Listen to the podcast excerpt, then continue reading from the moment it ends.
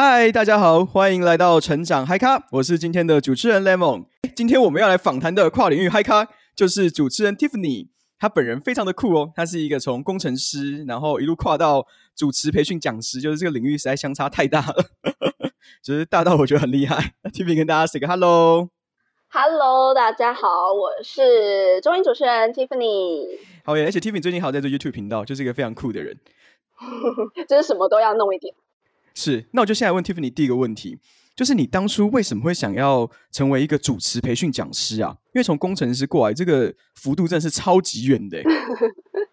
对，真的是差。工程师感觉，工程师感觉就比较木讷啊，比较不是会讲话类型。哇，结果突然变成一个主持培训讲师。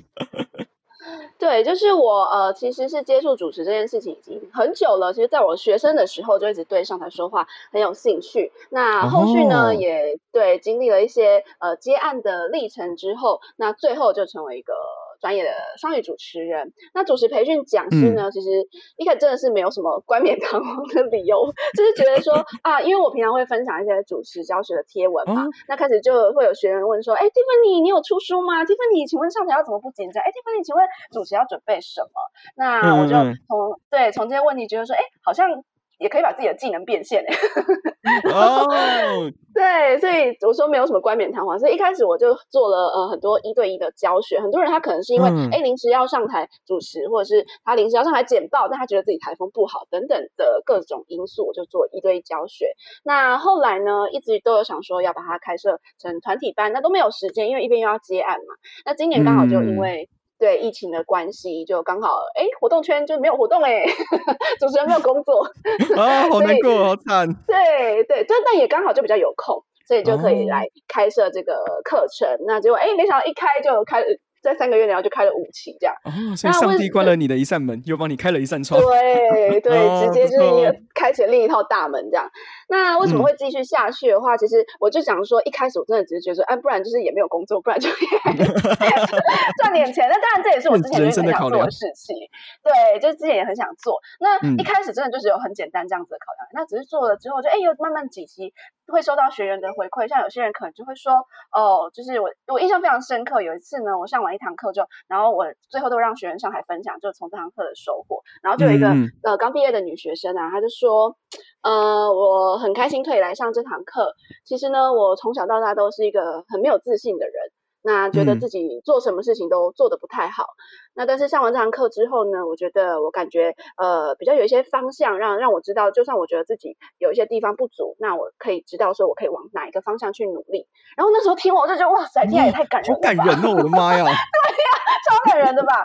然后后来或者是有一些人就说，呃，我就会看到别人。在上台都可以侃侃而谈，可是为什么我上台就是会很紧张？我就是会讲的很烂，是不是我的问题？因为大家都讲的很好，可是来上完这堂课之后，发现大家哎、嗯、都一样讲的很烂，哎不是啦，就是发现说哎、嗯，就是透过呃学员或者说老师的引导，就知道哦，其实真的上台紧张就是一件很正常的事情，或是你上台会表现不好、嗯、都是很正常的。那他就。呃，会开始觉得说，哦，其实他不用这么没自信，因为每个人都会有这样子的过程，只要透过一些方法，然后透过一些训练，其实都是可以被改善的。那我觉得这个课程到最后就是慢慢变成心灵鸡汤之后，我就 越有越来有越多可以继续做下去的动力。哦，所以天啊，听起来你这堂课已经开始从主持培训变成是自信培训了。真的哎，真的，勇敢开口。嗯，发现呃，在上台你教了再多的技巧，其实他最最需要克服的还是内心的那个难关。我到底有什么资格上台？为什么我今天上台讲这些东西，大家要听我讲？其实要花很多时间做这些前面的心理建设。哦，哎，这边我其实个人蛮有感触的，因为我我也是一个讲师嘛。那我真的觉得有时候就发现学员会从我们身上获得一些，我说哎，怎么会有这种启发啊？天哪，怎么来的？嗯，就觉得哇，好像自己有一点在帮，真的有在帮助到别人的感觉。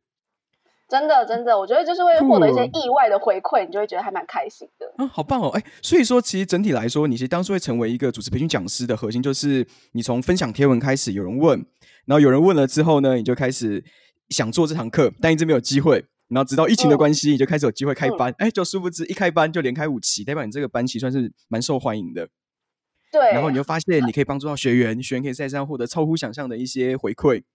对啊，对啊，对啊，就还蛮、啊、真的蛮真的蛮棒的。好诶，那这问题我们先到这边。那我想要接着问你的下一个问题就是：那你从一个工程师到一个主持培训讲师，这一路走来，你做过哪些事情？就你跨过哪些不同的领域？好多、哦，就是我觉得，就我研究所老师看我现在在做的事情，应该觉得哎，这人到底在干嘛？哦、你还是你还念到研究所？哦，对对对，工程研究所在成大念化工研究所。哇哦，化工研究所要主持培训讲师。对，那其实我那时候我都常开玩笑跟大家说，念完就是化工六年，那、嗯、我最大的心得就是。我人生绝对不要做这件事 那我觉得也没关系啊。就是我花了六年，那我我确定我人生接下来的四十年，我都不会再走错路，我也不会去做我不喜欢做的事情。算起来、哦、好健康的想法，我的妈呀！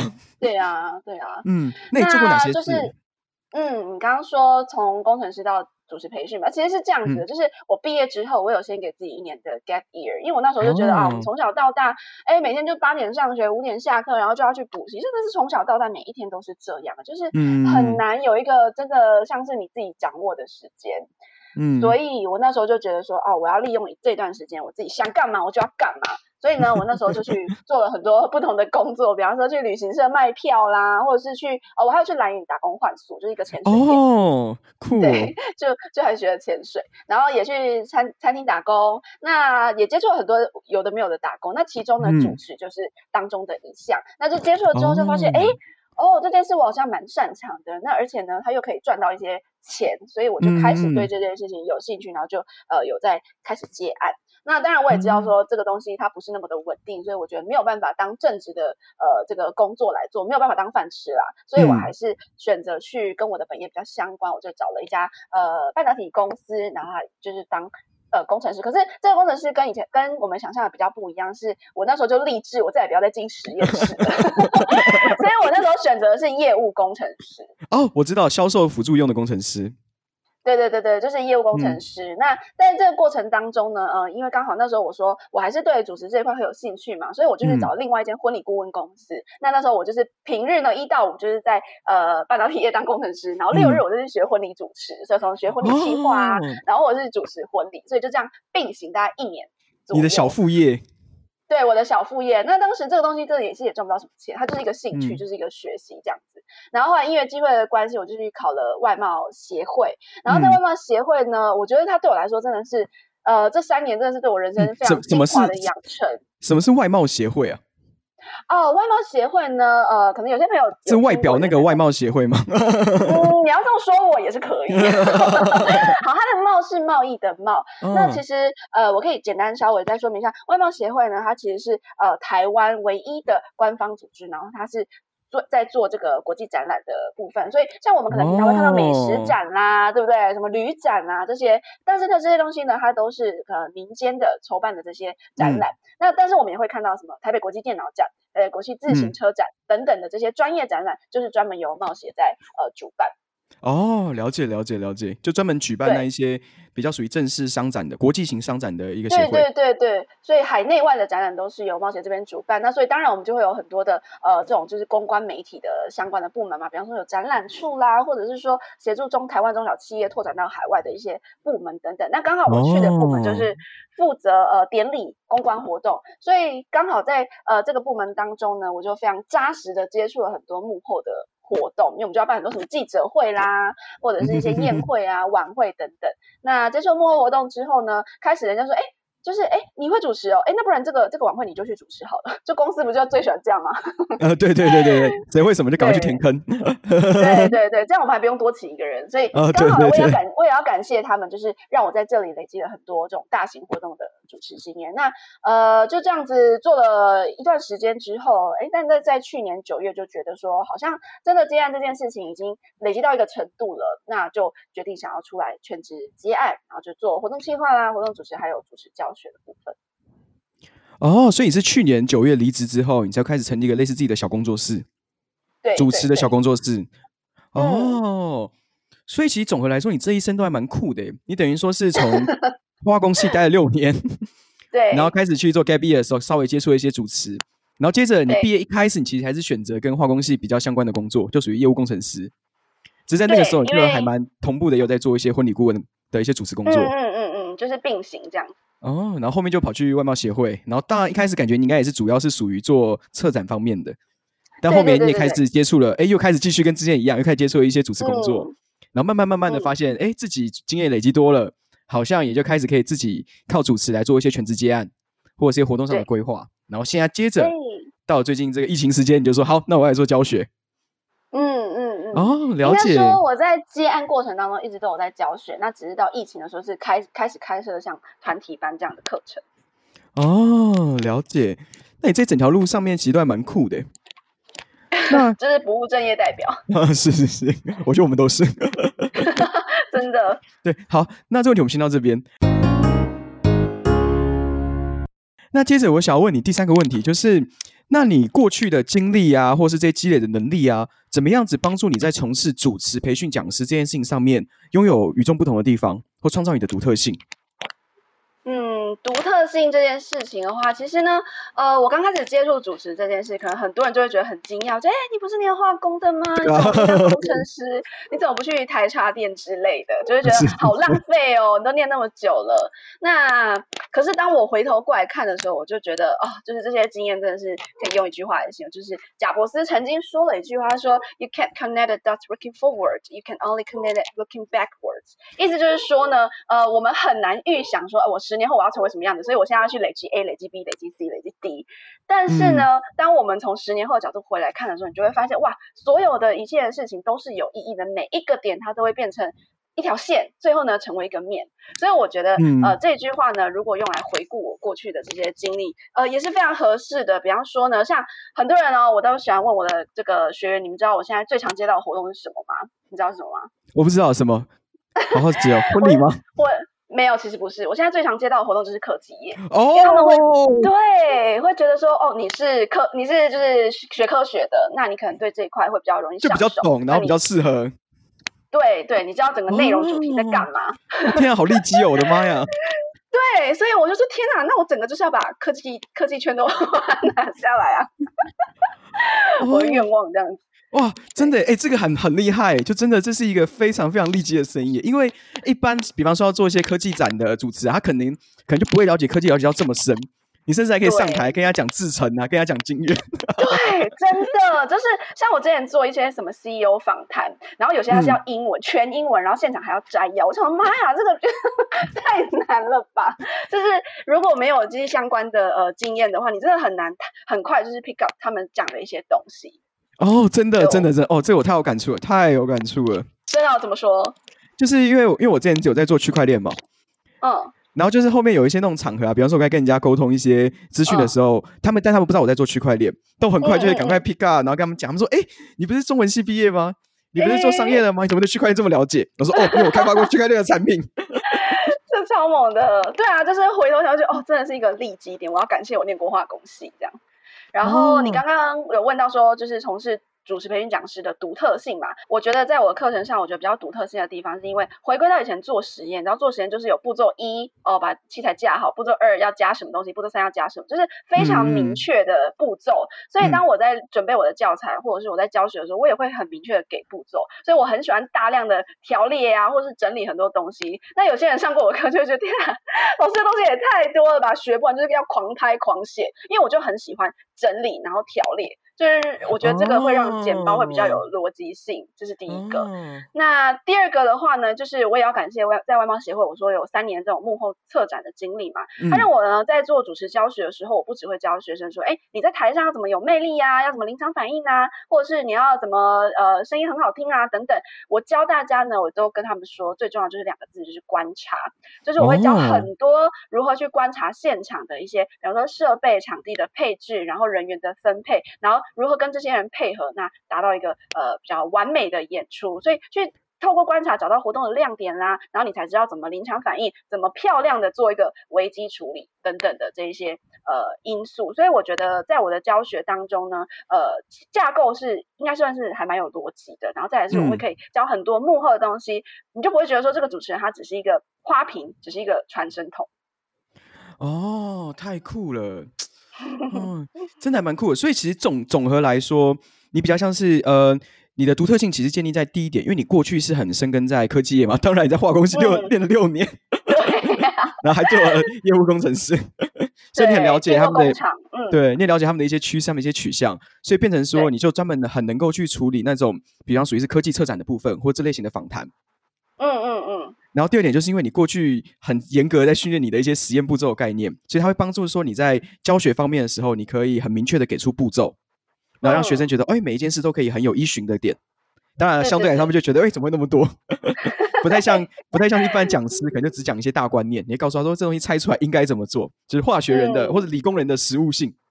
嗯嗯嗯。对，然后最后就是因为你在那个外贸协会有很多幕后策展经验，那这些策展经验就会帮助你，哎，了解说其实整个活动的观察面向有很多点是需要注意的，比方说活动亮点啊、临、嗯、场的反应、违纪的处理。那当把这些点都观察好了、了解之后，我们就可以更好的去展现一个完美的演出。嗯，哦，蛮酷的。所以真的，我觉得很就很回馈你一开始讲贾博士的那一句话。当初所做的每一件事都不知道在干嘛，但是回过头来你会发现这一切都有意义。对，真的，我觉得就是完全就是这句话的完美写照。呀，因为看贾伯斯，我想他当年应该去念那个，他最知名是念那个字形美术设计嘛。对。然后也不知道干嘛，纯粹觉得哎字形很美，就殊不知这件事后面帮成帮他的那个 Mac 能够发光发热。对啊，也是一样的意思。Cool，好，我们这个问题先到这边。那我想要问你的下一个问题就是，你觉得在整个跨领域的过程当中，最困难的是什么？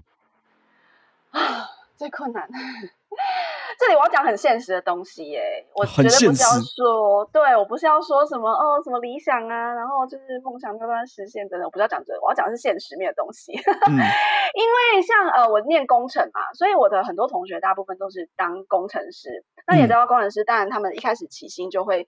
都还蛮不错的。那很多同学毕业第二年就是年薪百万是很正常的事情。哦、所以呢，每次去跟他们聚会啊、同学会的时候，我就会觉得我是不是活在贫民窟？我是不是对，我是不是选错？我是不是做错决定了？我到底在干嘛？哦、为什么不好当个工程师就好了？然后直到现在哦，嗯、现在那我在跟身边的朋友去聚会的时候，哎，大家就是买车买房，哎，很正常的事情啊，因为他们真的是自己也说钱存的很快，但我现在什么都还没有开始，嗯、因为我呃从主持到现在大概过了五年吧，我真的。是直到今年我才开始感觉到这件事情好像呃累积到一个程度了，然后不管在教学或是接案这件事情，才开始要崭露头角，有一点点要发光发热的感觉而已。嗯、可是你看身边的同学都已经是 有车有房、人生胜利组的感觉，嗯、所以我觉得对我来说，跨领域最难的是现实面，你要如何兼顾理想跟现实。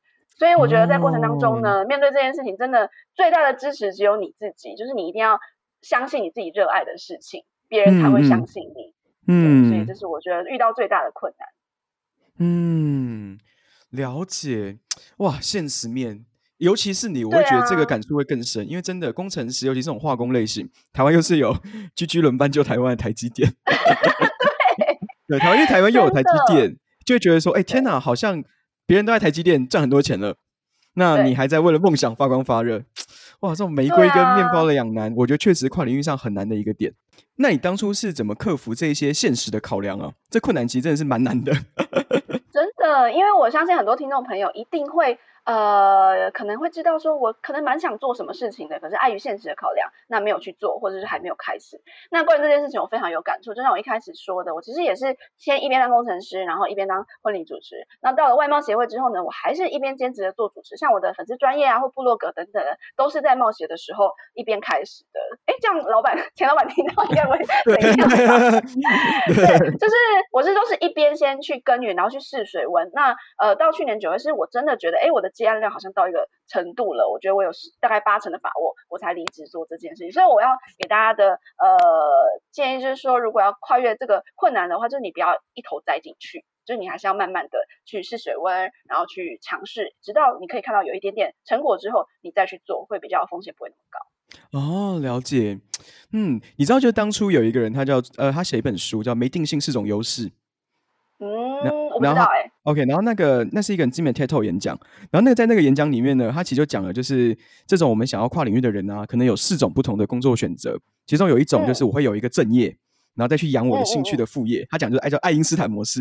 你知道爱因斯坦他当初其实在那个成为一名成功的物理学家之前，他原本是邮局，然后专利局里面一个很无聊的职员，就每天都在盖印章的，就是回家开始在养他的物理兴趣。哦对，我觉得其实你走就是这个路线呢，但真的是这是一个很现实的考量，因为一方面，对啊，你你不让自己活不下去，你要有一些闲余的时间，能够好好的去投资在你想要尝试的事情身上。没错，没错。但只是我比较想知道，那在这些过程当中，你不会没有假日吗？不会没有休闲的时间吗？因为感觉你休闲时间都拿来投资你的主持事业了。哎、欸，其实很多人会问我这个问题，说哇，你看起来那么忙，是不是都没有休闲时间？可是我真的必须要讲一件事，我相信永琪也很有感受，就是你在做你热爱的事情的时候，你真的不会觉得你在工作。就像我可能在剪辑，其实我也会觉得它是一个乐趣，或者我在弄我的 Instagram 啊或什么的，我还是会觉得这是一件很有趣的事情。所以当然我的工时我觉得蛮长的，如果硬要算的话，可是我大部分的时间都是很开心在做这些事情，就没有人逼我啊，这些都是我自愿，然后我很愿意去做的。嗯了解，嗯，所以其实这样子听起来的话，虽然说我们可能是用了我们一些闲呃一些闲余的时间，然后来投资在我们自己的兴趣小副业身上，嗯、但是这边这种投资也必须要是你喜欢做这件事，不然它就真的会变得很痛苦。呀，所以我觉得副业不能够用钱去做唯一考量，兴趣可能要大于钱，在前期。真的，真的。所以说，其实，在对你来说，在整个跨领域的事情上面，最困难的其实就是现实的考量。那你当初的应对方式就是，你一方面。透过正职去作为你主要的生存的一些收入来源，但你一方面你也花一些比较闲呃比较一些闲暇的时间投资在你兴趣的小副业身上，然后等到这些小副业它已经开始发光发热了，开始有一定八成的把握，你才开始把它转换过来，成为你的一个接下来要投入的跨领域的职业方向。没错，永琪真是总结大师。没有没有没有，好，了解。那这个问题我们先到这边。那我们来聊下一个问题。这件事我我很想要知道，就是跨领域这件事情本身，它对你来说带来的最大的收获是什么？最大的收获，嗯，这这这个部分呢，其实我很喜欢一句话，有句话说呢，梦想没有终点，因为过程就是目的地。那这句话在我身上的体现呢，就是。真的是在每一个呃走的每一段路的过程当中，你获得了很多意外的惊喜，很多意想不到的收获。比方说，我去了外贸协会，我觉得这三年对我来说真的是四个字，就是大开眼界。因为我以前是真的，因为我以前是念理工的嘛，我可能做实验。嗯然后我就是接触很多很很硬的东西，可是我到了贸协之后，嗯、我们可能接触很多哎海内外国际的展览。那因为它主要是在协助台湾的中小企业，然后去出口他们的产品。他说哦，原来台湾这么多人在做这些事情，嗯、哦，原来我们的什么产业很厉害。比方说，举个最最。经典的例子就是我以前在呃半导体，我是做手机的，那我就是做手机其中的这个电路板。嗯、那有时候我就做做做做到最后，我就觉得天哪，这个电路板到底跟我人生有什么关系？这到底跟与我何干呐、啊？哦、可是我到贸协之后，所以你看到的是各种不一样的产业，或者你今天协助的是这个呃产品它要出，甚至是手机它要出口等等，你就会觉得你在做的事情是有意义的，你知道你在为了什么而做。嗯所以我觉得这个是很重要的收获，然后也参与很多不同的国际交流活动啊，或者是真的是知道，哎，台湾的产业真的在世界很举足轻重的地位，就透过这个工作经验让我了解到这件事情。那我觉得再来也是认识到很多不同科系的人，你知道以前在办公室的时候啊，呃，可能我们就在讲电话，然后你可能哎一抬头，前面在讲法文，右边在讲西班牙文，然后后面在讲英文，对，还有很酷，然后可能这些人都是就已经是阿姨阿伯等级的，就年纪有点大。嗯那就觉得哇，这个世界就是你知道 有点冲突的美感。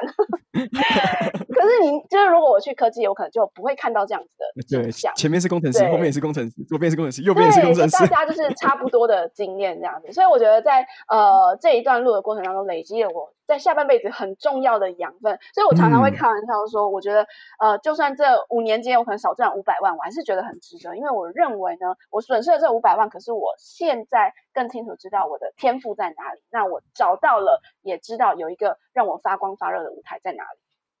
哦，哇，这蛮棒的，哦、对，蛮励志的。嗯，啊、所以说，其实我想，你整个跨领域带给你最大的收获，就是它让你发现了很多不一样的事情。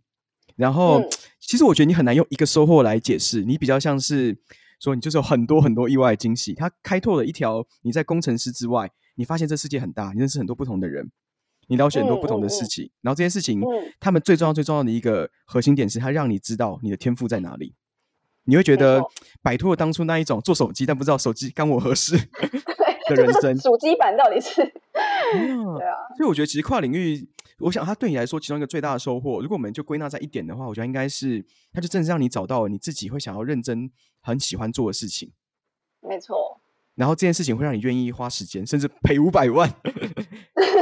对，因为我觉得我之后一定可以赚回来。哦，期待你成为就直接赚大钱。一定要的。那我同时也很好奇一件事情，就是我们刚刚聊了跨领域带给你很棒的收获，让你发现你自己发光发热的舞台，让你知道你的天赋。但我其实也有很多人会问我同样的问题，就是我一定要跨领域吗？难道我们人生不可以不跨领域吗？不可以专心做好，专心过个平凡人吗？这样子。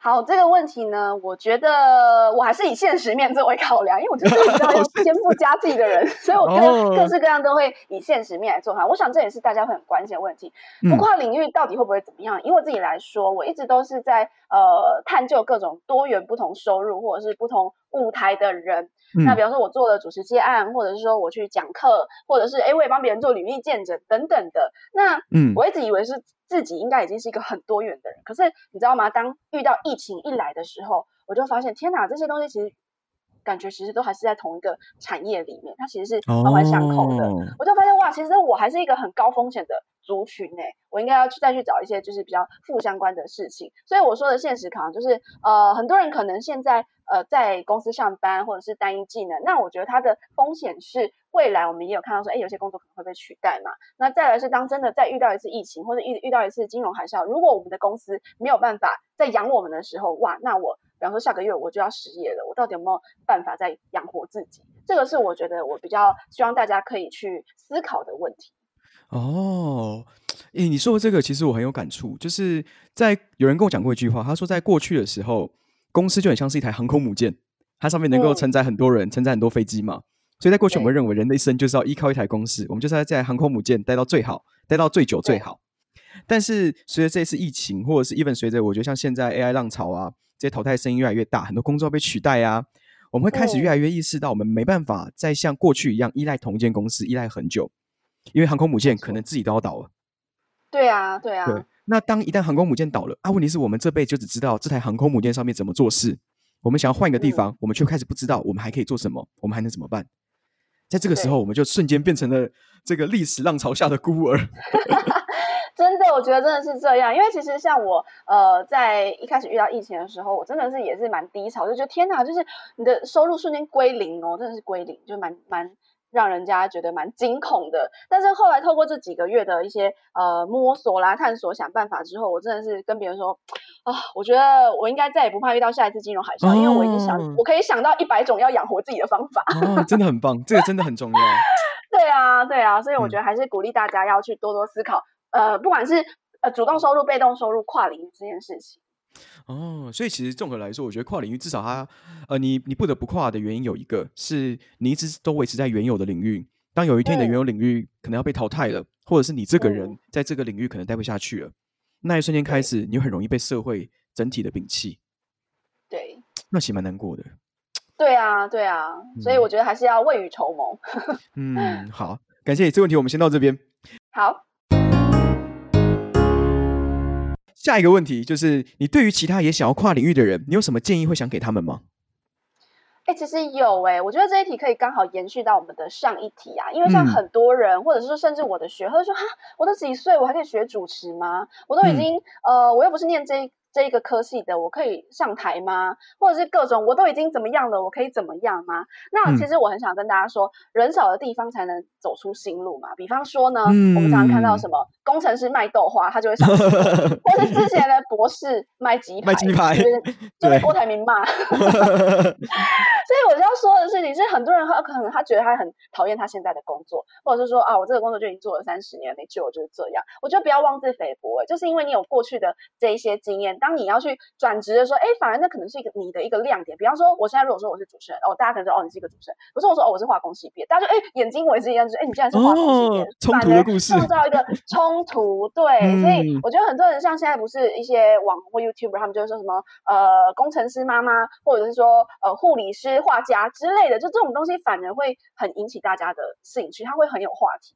所以我觉得第一个是不要妄自菲薄。那第二个建议呢，就是还是要建议大家的兴趣啊，比方说，哎，我最近可能有听到一些朋友他们想要画画啊，或者想要经营一些投资理财的呃账号等等的，我觉得这些东西都要慢慢培养，不要呃一开始就跨进去。因为我个人的那个宗旨是这样子啦，就是不是勇敢追梦，是要踏实追梦。因为哦，我们年纪也不小了，那你房子也要钱，孝心也要钱，结婚也要钱，各式各样都要钱，就是只谈呃梦想有点太不切实际了。所以呢，嗯、我觉得就是要慢慢培养。那再来是最后是我觉得很常被问到的，我想可能哎永琪也会被问到，就是啊我要。担心我做这件事情可是没有办法做得很好，或者是说我看别人已经做得很好，嗯、我跟得上他吗？等等这些问题，那我觉得这个问题呢，就呃可以用一句话来呼应。我们常听到啊，你不用厉害，很厉害才要，你不用很厉害才要开始，你要开始了才有机会很厉害。所以就是一个且战且走的策略。哦，哇，你这些建议真的都很务实，而且我 我蛮认同的。对啊，就是务实派这样。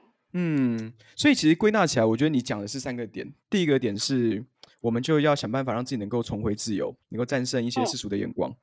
嗯，因为这是我们，这是我们心态上的。我们想要追寻一些我们期待的价值，那这是我们必须要去付出的勇气。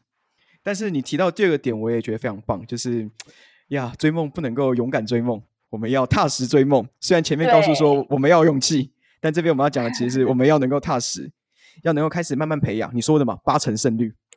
对啊，嗯，然后最后一个就是，也是很多学员会有的问题，他们很多时候都会觉得说，哎，为什么我现在又可以当顾问，我现在又可以当讲师，嗯、但我不是当初只是一个中文系的吗？我怎么跑去数位商务？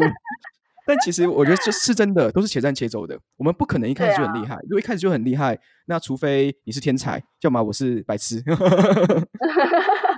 但这大家都是走过来的，就是到最后都是谁能够走到后面，边走边修，慢慢会找出自己的路。没错。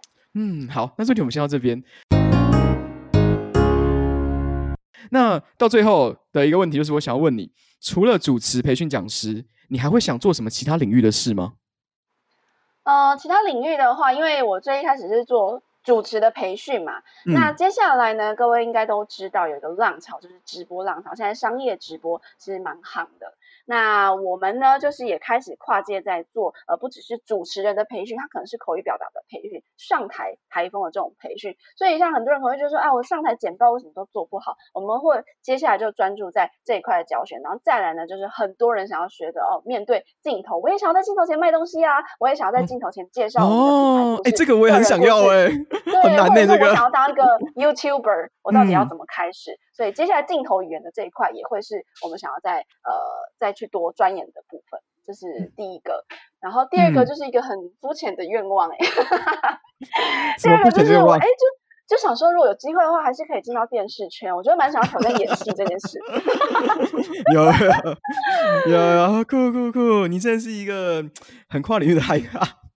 对啊，就是想说可以试试看。那很期待你会成功。好、欸，希望在电视上看到我。有 有，希望在电视上看到你，有机会的，可能购物台吧。也有可能，有可能。好诶，诶，那最后我想要再问你，你有什么问题会想要问我吗？哦，有什么问题想要问你吗？我觉得像其实刚刚的这一些问题呀、啊，应该很多问题你应该都会有感触，而且别人也常常会问你。嗯、那其实我比较想要知道，对你来说最大的困难是什么？因为像对我来说最大的困难是现实面嘛。那如果在现实面这块比较没有那么大考量的呃人，那你觉得最大的困难会是什么？哦，你说在跨领域上面最大的困难吗？对，嗯。确实，就是因为我本人在，因为我本人做的是商业顾问嘛，还有一些讲师培训，嗯、他们都属于单位时薪比较高的工作。嗯，然后因为也累积出一些小小的一些名誉啊，所以开始有些客户会主动找我，所以确实找客户也没有那么困难，而且付出的时间也没有到那么多，嗯、就能够赚到钱，这是实话。嗯，但我觉得对我来说最大的困难，其实是你要放下自己，呃，就是也不是放下，是你要怎么样子去追寻你自己的那个目标。然后你要为他坚持。就我最近很常跟人家讲一个故事，我说所有来找我讲课的人、开课的人都跟我说：“哎，老师，你要不要来讲那个提案？要不要来讲商呃那个商业策略思考？要不要来讲区块链？”然后我都试图安利他们说：“哎，你们觉得跨领域学习怎么样啊？” 然后他们说：“哦。”他们说：“哦，哎，感觉那不然我们还是以后再说好了。” 我就觉得说，就是有一些事情我很重视，然后我很想把它做起来，想让大家看见。嗯，但是就真的很难。然后我现在就认真的，嗯、但是我有取巧的路径嘛，我就乖乖去做提案，乖乖去做商务策略，乖乖去做区块链，嗯、那我一样可以继续走下去。但到最后，我就想要去试着想要建立一些自己的东西。那我觉得这个时候就需要一些坚持，这个比较难。嗯嗯嗯，对，就是我觉得，不管现实考量，或是你你这样子的考量，其实就是还是两个字，就是坚持。对，我就要坚持，这蛮难的。好诶，感谢 Tiffany 今天的访谈。那也就是不会不会，然后也希望。听过我们这集节目的朋友们，能够哎有获得一些小小的收获。那如果大家对 Tiffany 不论是对她的主持培训、口语表达，或者是直播这方面的资讯有兴趣啊，那我们都会把她的链接贴在我们的呃节目资讯栏，也会贴在我们的文章上面。大家有兴趣都可以去看看哦。那就谢谢 Tiffany 今天的访谈了，谢谢，谢谢，谢谢大家，拜拜，我们下期见，拜拜，下次见喽，拜拜。